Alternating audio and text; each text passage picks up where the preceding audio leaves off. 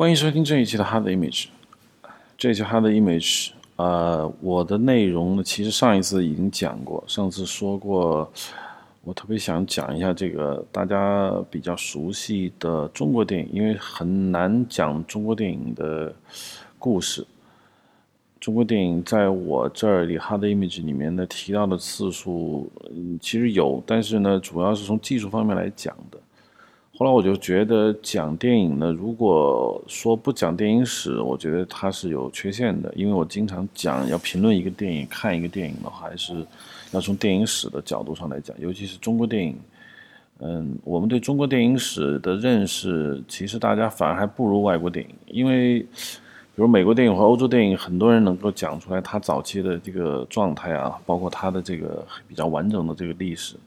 但中国电影的历史就很奇怪了。在中国电影中，我们历史是这样断代的：我们中国电影分为旧中国电影，你是一九四九年以前的中国电影。这个电影呢，以上海老电影为主，这个可能大家都比较清楚。然后我们叫十七年电影。什么叫十七年电影呢？就是一九四九年到一九。六六年，也就是文革开始的这十七年，这十七年电影这又是个阶段。这十七年电影为什么要讲十七年？因为文革是一个很巨大的一个断代点。十七年电影有好有坏，然后接下来就是文革以后的中国电影，就是说当代中国电影史。文革就不提了，文革除了样板戏没什么可说的。所以中国电影呢，就是这么一个断代。我们比较熟悉的应该是中国当代电影史，从呃我们所说的1976年文革结束开始，以谢晋拍的那一系列电影《牧马人》啊，《天云山传奇》，然后第四代拍的《邻居》啊，《小花》呀，黄建中那些人拍的电影，然后到第五代张艺谋、陈凯歌，然后第六代、第七代到现在，这是一个电影。十七年电影，我想中国观众可能比较陌生，因为十七年电影在普通人的印象中几乎没怎么提到过。呃，接下来就是一九四九年以前所谓旧中国电影。旧中国电影呢，其实大家比十七年电影要稍微熟悉一点。十七年电影因为政治的东西太重，是一九四九年以前的老电影。我们说上海老电影，大家多多少少还能知道一些阮玲玉啊。蝴蝶啊，这些都是知道的，但是知道的不多。然后呢，也只有一个大致的一这么一个概念，模模糊糊觉得老上海电影都是一个样子的。所以我在想，我想呢，讲中国电影史，尤其是一九四九年以前的中国电影，我想应该把它做一个比较有趣的一个梳理。当然。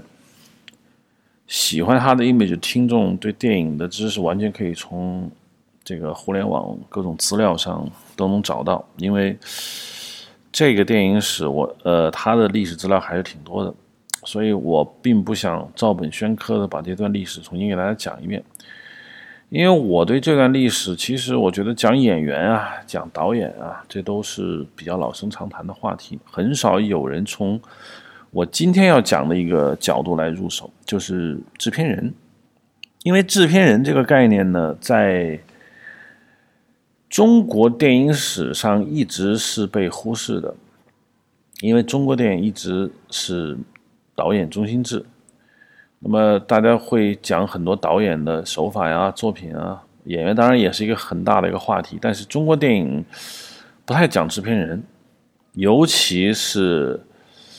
我觉得可能大家对现代电影、当代中国电影制片人多多少少知道个一二吧，比如像吴天明啊，当然他是不能叫制片人了，叫制片家。但是之前制片人是谁，制片家是谁，那是不知道的。相对来说，从一九四九年延续下来的正统中国电影史是跑到了香港。那么香港就涌现了一批大家耳熟能详的制片家，邵逸夫啊，啊那个何冠昌啊，周文怀这些人。一九四九年以前，中国的电影大制片家，呃是谁呢？有谁呢？呃，特别熟悉电影史的人可能能讲出一些，比如说啊，如雷贯耳的黎明伟，他的莲花电影公司啊，这个是很有名的，他很正面。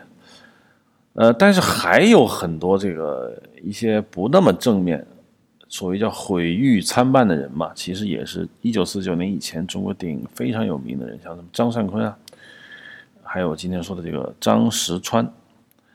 张石川呢，是中国电影史第一位制片人、第一位制片家、第一位电影公司老板，呃。我今天从他这讲起，其实是想从另外一个角度来看中国电影史，就是我来我来想看中国电影为什么变成了现在这个样子。从导演和演员的角度上来看呢，我觉得不是特别准确。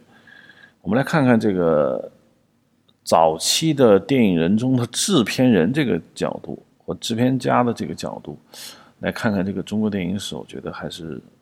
有意思的。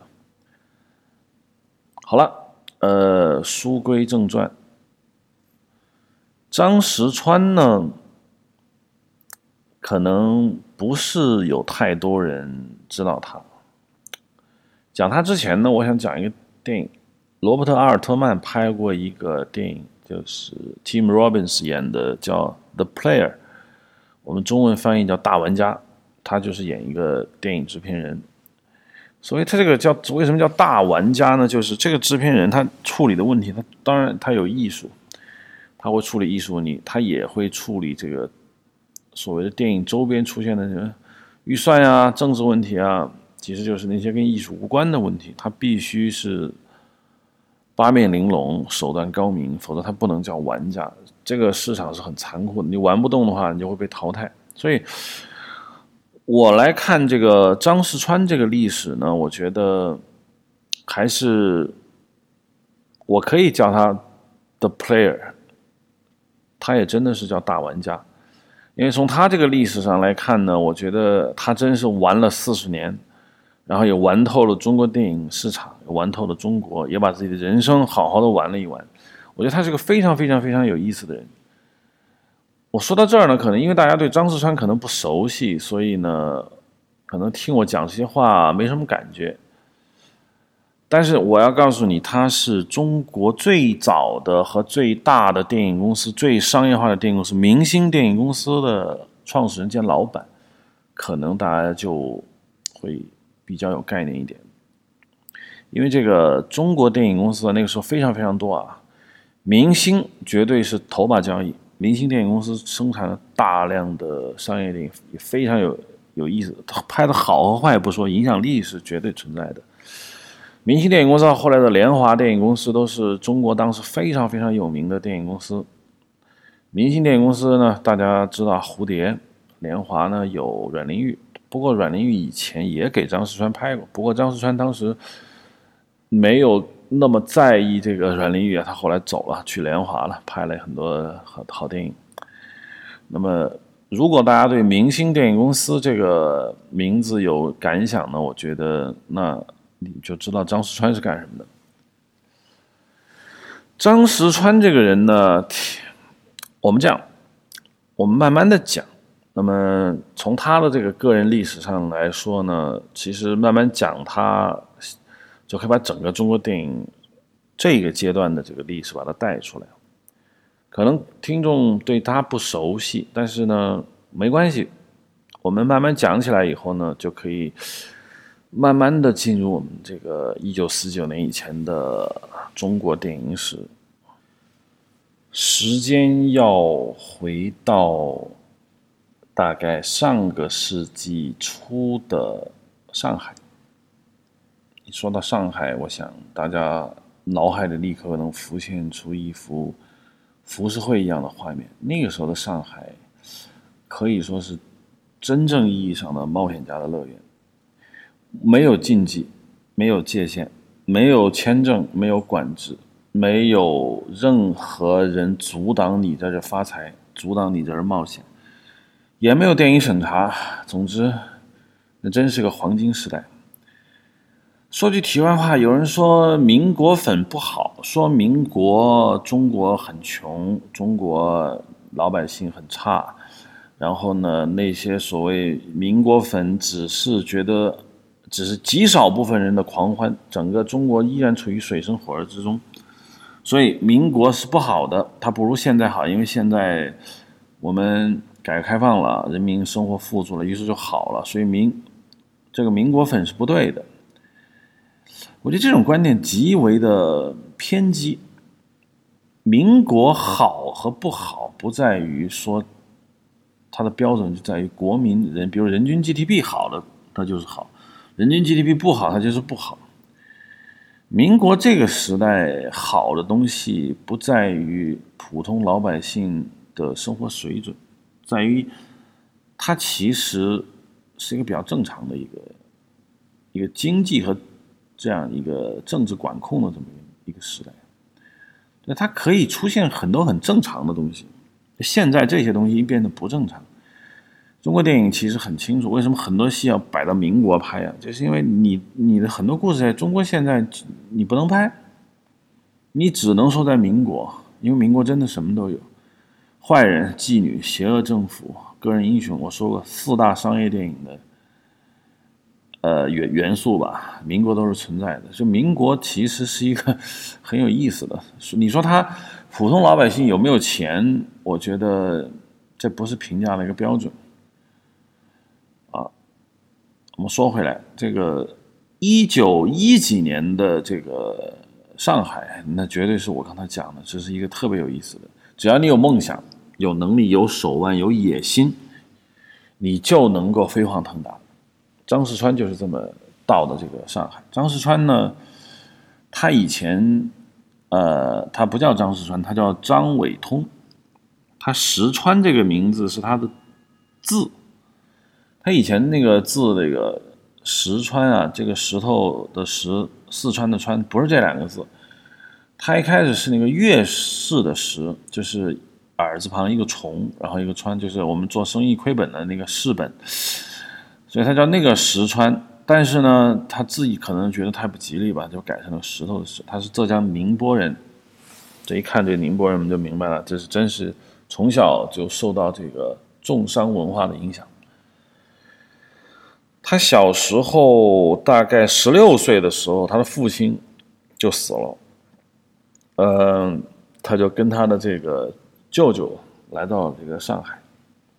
在中国那个时候的乡土社会，母舅为大，爸爸死了，那妈妈的哥哥或者弟弟、舅舅就成为你实际上的这样一个监护人，因为母亲在那个年代女性的地位不是很高。所以，女性家族的舅舅就我们叫做舅公，或者舅父。你看，这个这个名字就能说明这个问题。他的舅父呢，其实当时是在上海一个大买办，呃，就把他带到了上海。他这个买办在当时上海还是挺有名气的啊，在一个美国人做房地产的生意里面做那个总经理，俗称大班。我们这个所谓大班，就是指。洋行里面的总经理叫大班，然后呢，他就把这个张世川带到了他这个洋行，让他做一个抄写员。张世川这小朋友呢，很奇怪，他不像一般的人，他比如做学徒工啊，给师傅倒夜壶啊、擦洗桌子啊，这个是很正常的。但在洋行里面的这个所谓的这个学徒工啊。他要想往上爬，他必须学会外语。所以张世川很有意思，从小就跑到夜校里面去学英语。当然了，英语是讲的好和坏，我们不是很清楚，也没听过他讲过。但是，一口洋泾浜英语能够让外国人听懂，也能表达意思，他绝对是做到的。然后，大概他在上海待了这个七八年以后。也就是到一九一三年左右的时候，张世川那个时候已经二十一岁了啊。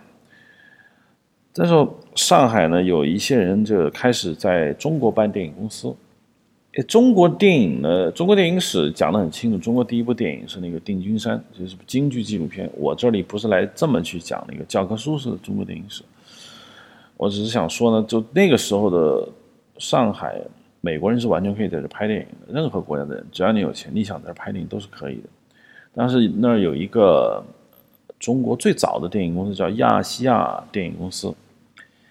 亚细亚电影公司是中国历史上第一个电影公司，一九零九年成立的。他是一个美国商人，叫本杰明·布隆斯基。这个 Bronsky 这个名字听上去有点像犹太人。然后，当然了，这个犹太人做电影是非常，我觉得是非常。非常正常的一件事情。犹太人做什么事情做的比较成功呢？你当然，我们说犹太人经商，在当时的上海，犹太人，比如说我们比较熟悉的这哈同啊，这些人做房地产，沙逊呢都是做房地产，因为犹太人嘛，他们没有自己的国家，换句话说，他们没有自己的家园，所以他们在国外呢，就是以经商为主。那么房地产之外呢，还有犹太商人做这个电影。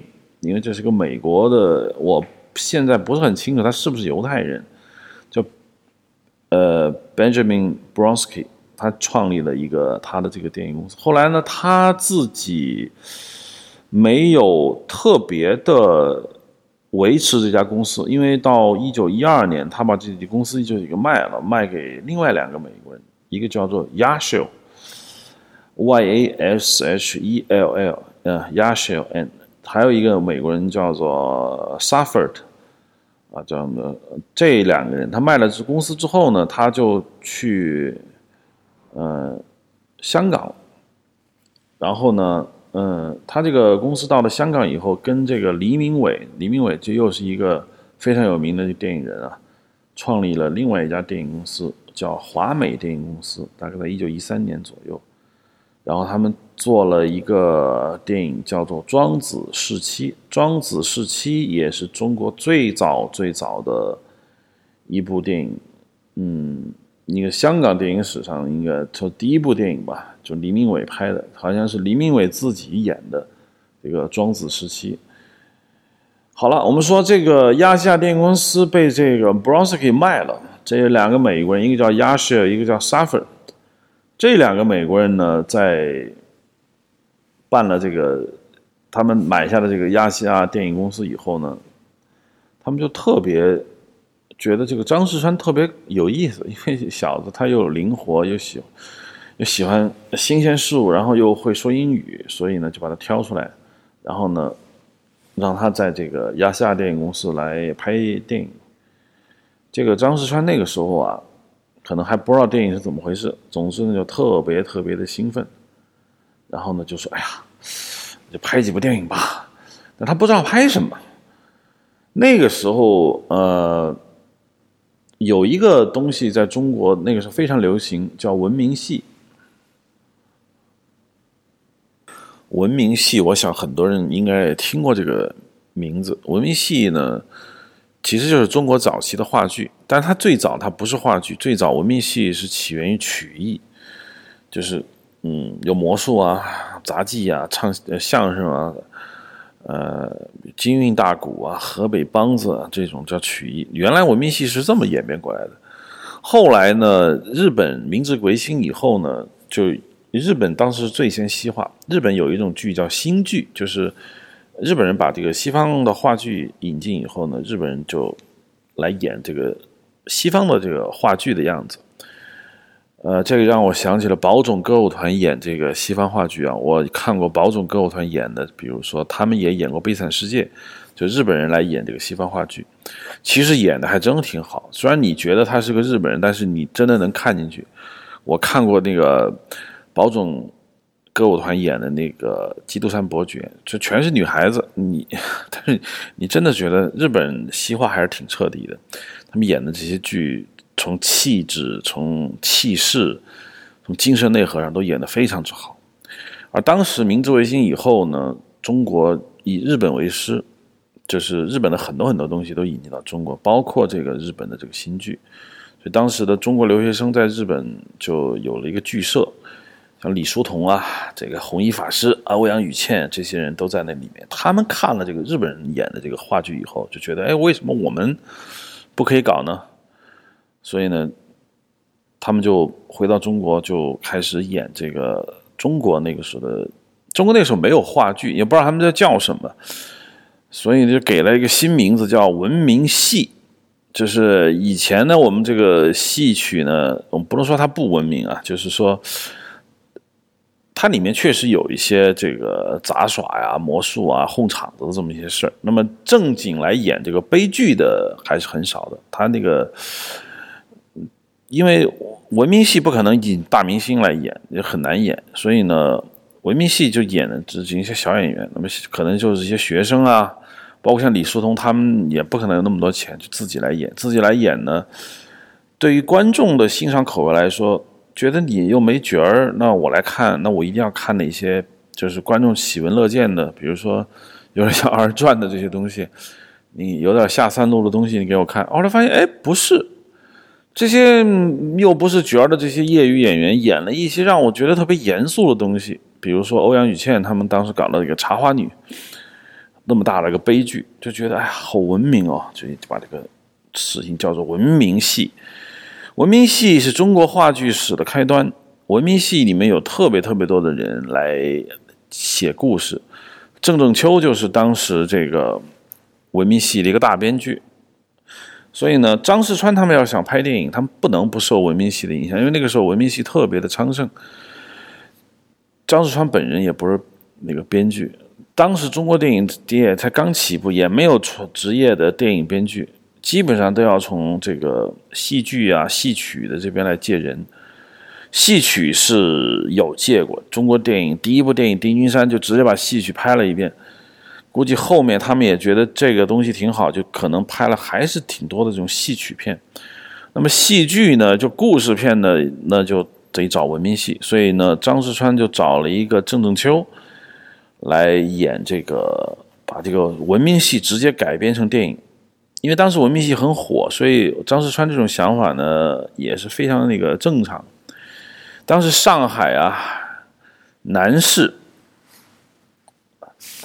因为我对上海就不是很熟悉。上海呢有一个，就就是租界之外吧，有一个文明戏叫《黑香孤魂》，这个是当时是郑正秋，呃，他编剧的。呃，这个亚视有，就是亚细亚公司的这个老板呢，就想把它拍成电影，然后呢，就说，哎，咱们咱们也把这个文明戏拍吧，因为文明戏反正特别特别那个兴旺，那么咱们就不拍电影。正好呢，文明戏那个时候呢，演了一段时间以后呢，也在走下坡路，毕竟新鲜感就没有了嘛。这个时候。嗯，因为革命这个时候来了嘛，革命一九一三年护法运动什么基本都快开始了，所以原来的这种文明戏随着革命呃辛亥革命成功以后呢，文明戏有点走下坡路。只能说电影探过来给出的橄榄枝，所以两边确实就是一拍即合。所以，嗯，郑洞秋是编剧，张世川就做导演，然后再请了一帮演文明戏的这样的一些人来拍了这样一个电影。先说一下这个郑正秋。郑正秋呢，是中国最早最早的电影人。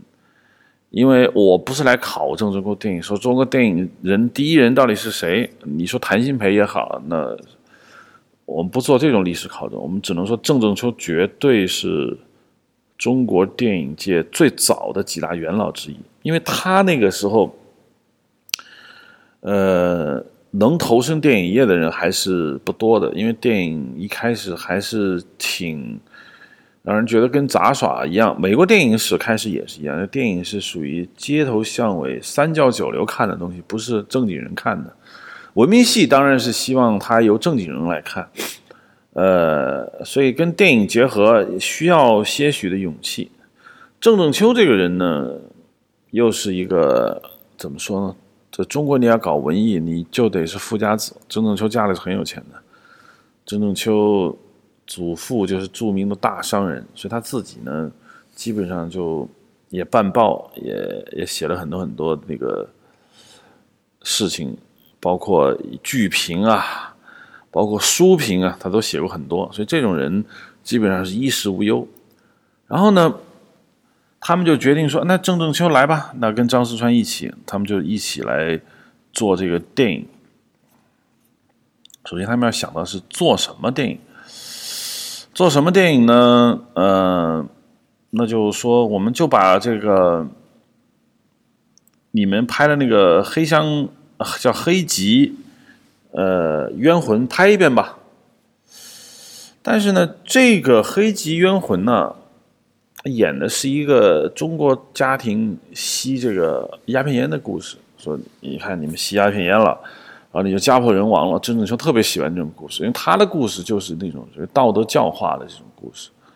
但当时上海有，当时上海的鸦片买卖基本上是半合法的，所以你要演一个那个文明戏，说你吸鸦片家破人亡，那鸦片商人不干了，就。估计就派了流氓来砸场子，所以呢，就说那如果我们再拍这个叫《黑吉冤魂》的话，我们是不是也拍也被人砸场子呢？所以我们说那那算了吧，那么就拍另外一个戏。这个戏呢，就属于跟鸦片没关系，叫《难夫难妻》，这也是中国第一部短故事片。应该说，呃，也不能叫短故事片，嗯，应该说。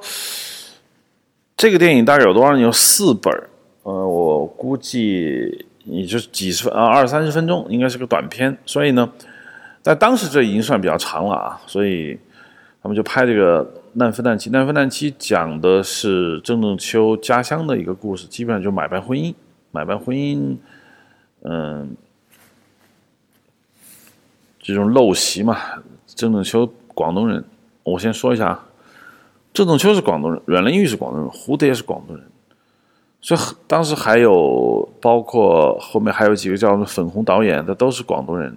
当时上海电影圈有一群广东人，所以后来那个香港电影阮玲玉他们拍那个阮玲玉里面那些人坐在一起讲广东话，那是有点的，不是说因为是香港人拍电影，所以他们让他们讲广东话不讲上海话，他们会讲上海话，但是那不是他们的母语。两个广东人凑到一起，我相信他们是要讲广东话的，就很奇怪啊，这也很有意思。为什么这么多广东人在上海也不是很清楚？好了，说回来，《难夫难妻》呢，这个戏其实就是文明戏的一个翻拍，就是直接把它拍了，演的演员也都是这个文明戏的演员，这个跟中国古代的戏曲很相似啊，那里面女性角色也是男人演的。包括黎明，我前面说的黎明伟演的这个庄子时期的妻子，就是黎明伟自己演的。哎，很奇怪，他为什么不找个女演员？因为当时女性不愿意抛头露面，尤其是不愿意被摄影机拍了，然后放到大庭广众上去看啊。因为当时中国的这个阮玲玉死于流言蜚语嘛。你想，如果某个女性在你电影中演了一个什么角色，观众会自动的觉得她就是她。你演了个坏女人，哇，你就是坏女人。你看，你都上荧幕了嘛？中国人就是相信这个电影是真的，直到现在。我上次跟罗盘老师说的那个他的方法，那故事就是，就是电影审查，他有一个很重要的一个考虑，就是他认为中国观众就是听风就是雨。电影上发生的事情，中观众就是信。如果电影上说地球被炸了，纽约毁了，北京被外星人袭击了，观众就认为这是真的。我们都觉得特别奇怪，怎么可能？电影是电影？电影是虚构的，不是？中国观众还就真的有很多很多人相信电影是真的。在那个年代，你你要演一个坏女人，演个妓女，演个风尘女子吧，这那很多人就觉得，哎呀，这女人就是不好。你看看，你看她是什么样的人？所以当时这个女性角色是男人演的，这个难夫难妻就是这么回事。然后呢，这个戏是张世川做导演啊。张世川呢，我虽然我这么跟你说，他应该是中国，呃，导演电影最多的那么几个人之一。他既是制片家，又是制片人，又是导演，他自己还当过演员。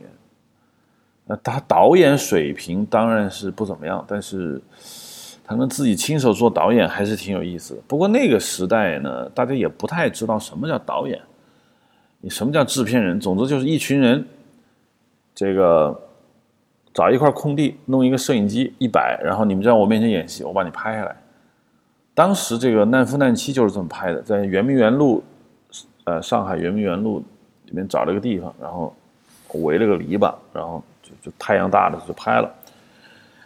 这个在古代，呃不，什么古代，在那个时代啊，拍电影很正常。那个时候感光电影胶片的感光度非常低，你晚上是拍不了的，有灯也拍不行，那灯得打多亮，所以都是白天拍。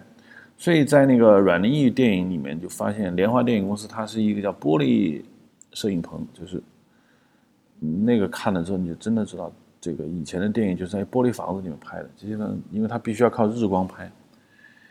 说围了个篱笆就拍了，因为当时的上海不像现在房子这么多，当时可能圆明园路那儿还是有空地的，找一堵墙啊就拍了。这就是难夫难妻。那个时候，嗯，张世川导演基本上就是，我估计他郑正秋不会到现场来，张世川就在那说啊，你看剧是这么演的，你要哭你要笑，你要说什么话。但是说什么不重要，因为都是默片，都有字幕。这个伊舍，呃，亚舍这个那个美国导版当摄影师，估计机械部分还是美国人比较懂吧，因为摄影机，中国人那个时候中国不可能制造摄影机，胶片也是那个艾克发的，所以美国人就来操作机器，基本上就是机械师兼摄影师。那个时候机械师跟摄影师应该没太大区别，所以就开始拍。拍完之后呢？郑正秋就离开了这个亚细亚电影公司，后来他跟张世川合组了我们说的明星电影公司，但那个时候明星电影公司还没有叫亚细亚，张世川还是亚细亚的员工之一。之所以郑正秋不愿意在亚细亚接着拍电影，他觉得那是玩票，他还是觉得搞他的文明戏比较重要。再说人家也是一富家少爷，不缺这点钱，所以他就走了。张世川不行。张世川以前没拍过电影，他曾经的梦想就是在洋行里面飞黄腾达，做一个大班，娶妻生子。但这么一拍这个电影，他变了，他从此之后他觉得干什么都没意思，就是要拍电影。他觉得拍电影是他人生最重要的一件事情，从而诞生了张世川四十年的电影生涯。今天的 Big Player 就讲到这里，欢迎下一次继续收听这个 Big Player。阴影像现在在 IPN dot LI 上播出，不过呃，李如一老师跟我讲，这个在网易云音乐和喜马拉雅上都能听，欢迎大家可以在各个地方都可以听。呃，同时如果有苹果的那个播客软件或者安卓手机的播客软件，其实可以直接搜索阴影像，谢谢。